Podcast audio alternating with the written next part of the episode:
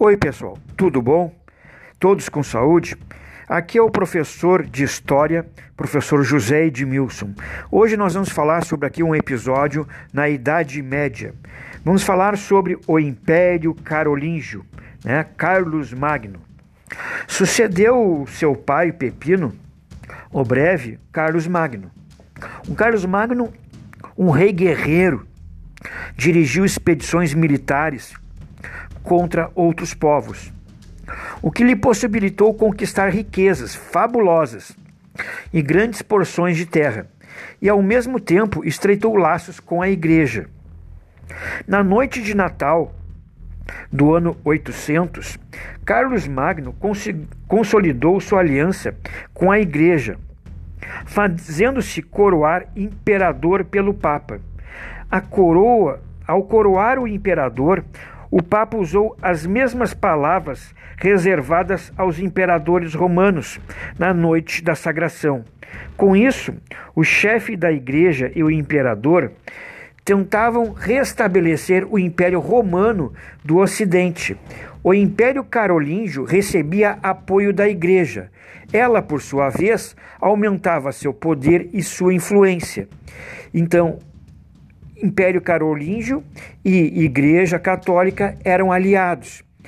Tendo sua ação guerreira legitimada pela Igreja, Carlos Magno e seus guerreiros ampliaram suas conquistas e constituíram um império de enormes dimensões. Durante a expansão militar que liderou, Carlos Magno, Carlos Magno adotou o antigo costume germânico de doar terras, doar terras e privilégios aos nobres que o serviam e lutavam com ele. Hum, pessoal, cuidem bem nessa frase porque é neste momento que está nascendo a semente do feudalismo.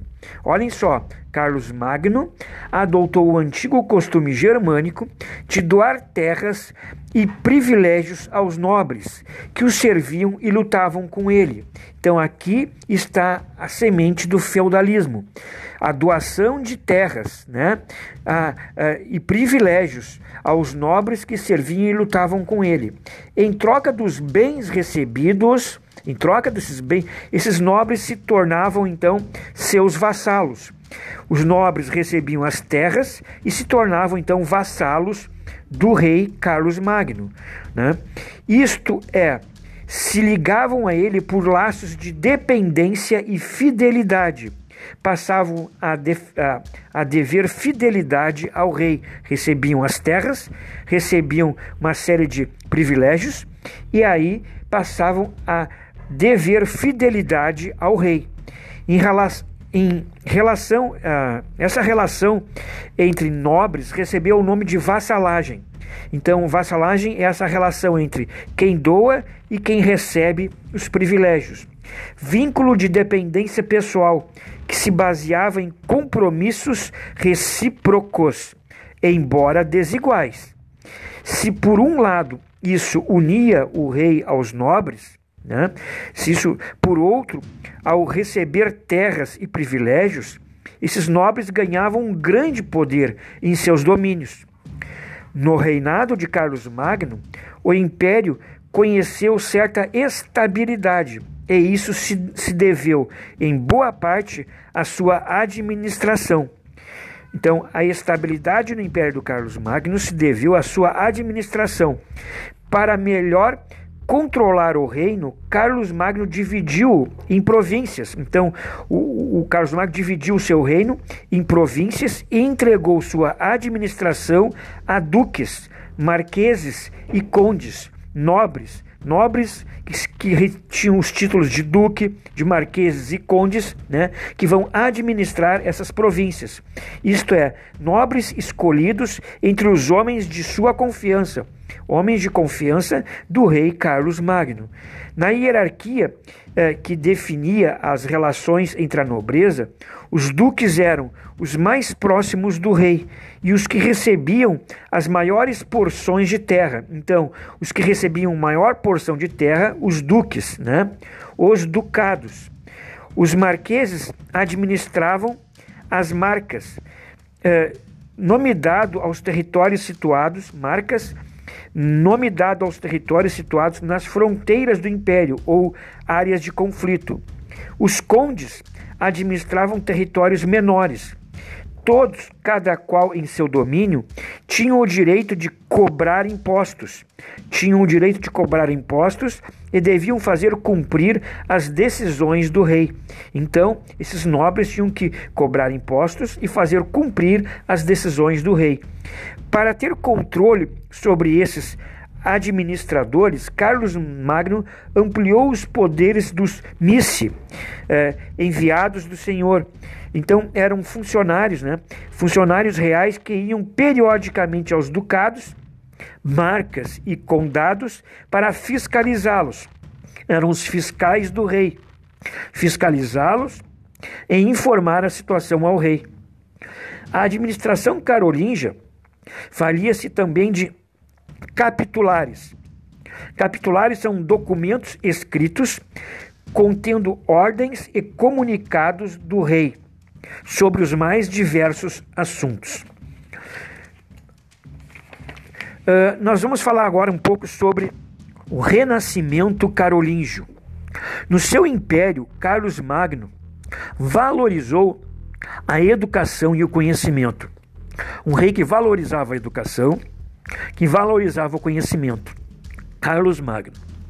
E preocupou-se também em preparar funcionários com capacidade administrativa. Com esse intuito, criou várias escolas. Carlos Magno criou várias escolas nos conventos, nos bispados, nos bispados, e uma delas no seu próprio palácio. As primeiras escolas preparavam os jovens para a carreira religiosa já a escola do palácio, chamada uh, por isso de escola palatina, preparava os filhos da nobreza para assumir a administração do reino. Então, na escola palatina, se preparava os filhos dos nobres para assumir a administração do reino. Lá, eles aprendiam latim, né, uh, religião, gramática, aritmética, na aritmética matemática, música e geometria.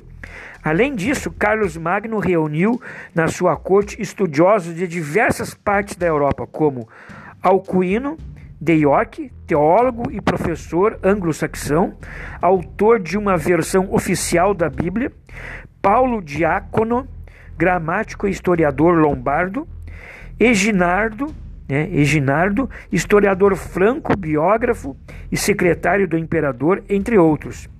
Esse clima favorável à cultura facilitou também a atuação dos monges copistas, monges copistas, que passavam um tempo enorme trancados nas bibliotecas dos mosteiros, copiando, copiando manuscritos grego-romanos, que lhes eram ditados em voz alta pelos colegas. Com esse trabalho paciente e meticuloso, os monges permitiram que importantes obras da antiguidade clássica chegassem até nós. Todo esse movimento cultural ocorrido na época de Carlos Magno ficou conhecido como Renascimento Carolíngio. Então, Renascimento Carolíngio, o rei que valorizava a educação, a cultura, as escolas, né, o conhecimento. Carlos Magno foi sucedido por seu filho, Luís o Piedoso. Quando Carlos Magno morreu, seu filho Luís o Piedoso que se dedicou mais à religião do que à política e teve dificuldade em manter a unidade do império. Após a morte eh, de Luís, seus três filhos passaram a disputar o trono pelas armas. É, depois de alguns anos de luta, eles assinaram o Tratado de Verdun, 18, uh, desculpa, 843. Tratado de Verdun, 843. Por esse acordo de paz, o Império Carolíngio ficava dividido em três partes. A parte ocidental coube a Carlos, o Calvo, a parte oriental coube a Luís, o Germânico, e a parte central, que vai do mar uh, do norte ao centro da atual Itália, coube a Lotário. Vamos falar um pouco aqui sobre o nascimento do Ocidente medieval. Então percebam o seguinte: Ocidente medieval, segundo o media medievalista brasileiro, o brasileiro Hilário Franco Júnior, Hilário Franco Júnior, o Ocidente medieval nasceu da conjugação de três fatores que se influenciaram mutuamente ao longo dos séculos: as heranças romanas, as heranças germânicas e o cristianismo. Um medievalista, um historiador especializado no estudo da Idade Média, no caso aqui o brasileiro Hilário Franco. Entre as heranças romanas temos o colonato, né? O colonato, a relação de trabalho em que o trabalhador utiliza sua parcela de, de terra em troca de entregar ao proprietário parte da sua colheita. Então, o colonato, o colono entrega parte da sua colheita né, ao proprietário da terra, ao senhor feudal. O caráter sagrado da monarquia. Então, o caráter sagrado, ou seja, a ideia romana de que o monarca, o rei, era sagrado perdurou por toda a Idade Média, ou seja, que o rei ele é um escolhido por Deus, ele é um predestinado por rei, por Deus, né? Ele está ali porque Deus o predestinou a ser rei. Então, entre as heranças germânicas, vamos falar um pouquinho do, do, das heranças germânicas. O comitatus. O comitatus é um grupo de guerreiros. Comitatus, grupo de guerreiros que juravam fidelidade a um chefe a quem deveriam servir e honrar. Uh, o direito consuetudinário. O direito consuetudinário, isto é, baseado na tradição e nos costumes. O cristianismo, que uh, por sua vez foi o terceiro fator decisivo na formação do Ocidente medieval, pois propiciou a ligação entre os romanos e germanos e deu unidade à civilização medieval. Vamos falar agora um pouco sobre o feudalismo. Isso mesmo, chegamos no famoso feudalismo. Uh, para montar expedições guerreiras, Carlos Magno pedia o auxílio do, aos nobres.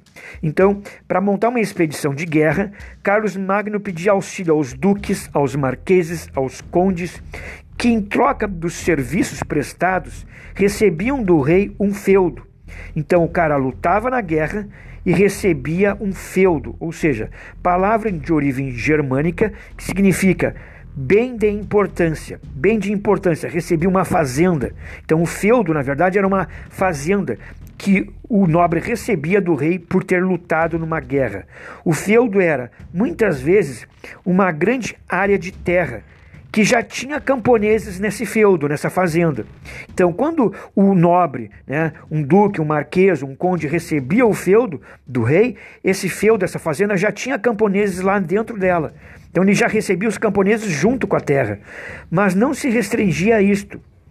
É, então, é, eu vou ler aqui um trechinho que, que o Hilário Franco, medievalista brasileiro, escreve: O feudo não era necessariamente um bem imóvel podendo ser um direito, como cobrar pedágio numa ponte, numa estrada ou num rio. Podia ser cargo remunerado, podia ser uma determinada quantia paga periodicamente, em moeda, cabeças de gado ou sacas de trigo.